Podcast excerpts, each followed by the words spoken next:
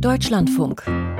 Corso. Kunst und Pop. Gestern, vor einem Jahr, begann der russische Angriffskrieg gegen die Ukraine und in den Nachrichten darüber sehen wir seither auch immer wieder verblüffende Szenen eines zumindest scheinbaren Alltagslebens, zu dem auch Musik gehört.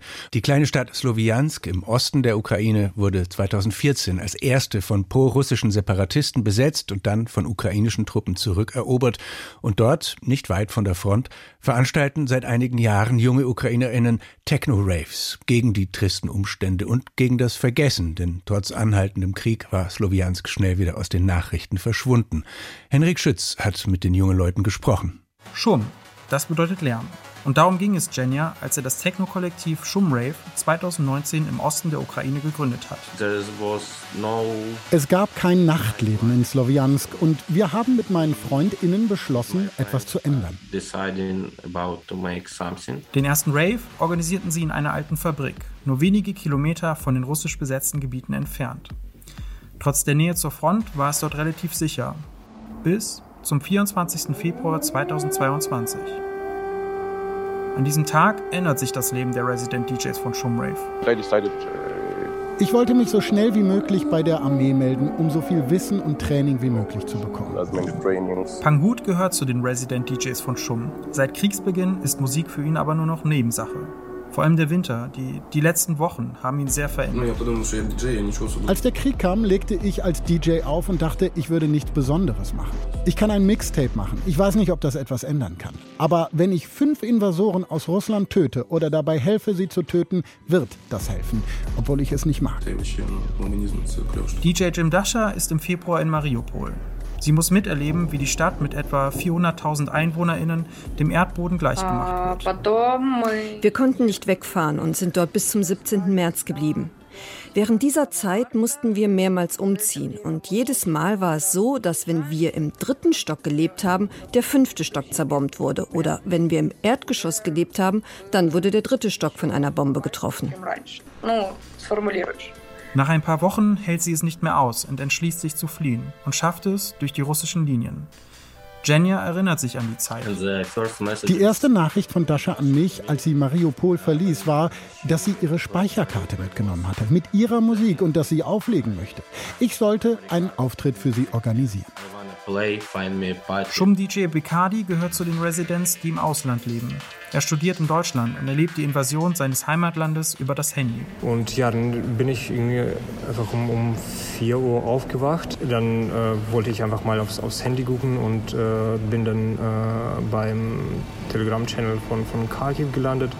Und da ging es schon los mit, mit den Nachrichten, dass, also auch mit diesen Videos, wo die ganzen Stadtviertel mit äh, ähm, ja, einfach bombardiert wurden. Der Krieg, die Angst um Freundinnen und die Familie nimmt ihn sehr mit.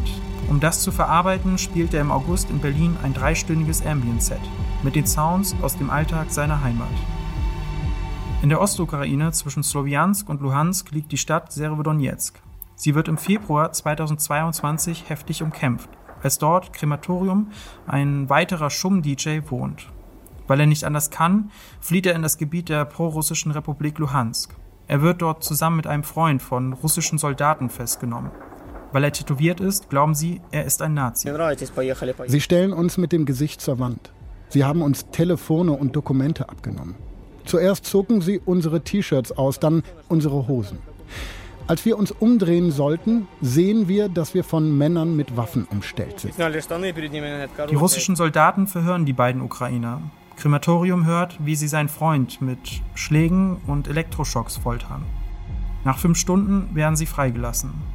Sie beschließen zu fliehen und um nicht über die Frontlinie zu fahren, nehmen sie den Umweg über Russland, Litauen, Polen, um dann endlich nach Kiew zu kommen, wo Jenja und Dasha warten.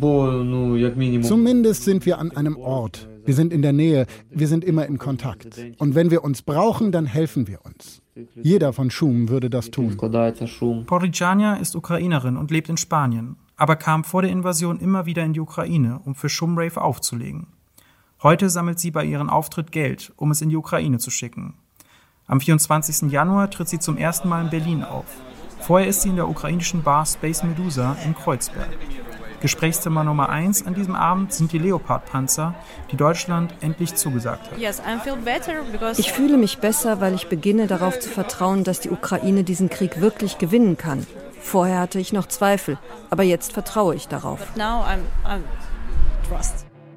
Die kleine Stadt Slowiansk im Osten der Ukraine ist heute wieder umkämpft und Raves gibt es dort schon seit gut einem Jahr nicht mehr. Viele der BewohnerInnen haben die Stadt verlassen. Die Residents von Shumrave hoffen aber darauf, dass der Krieg bald vorbei ist und dass sie bald in Slowiansk alle zusammen den Sieg zu ukrainischem Techno feiern können. Henrik Schütz über Techno trotz Krieg in der Ukraine.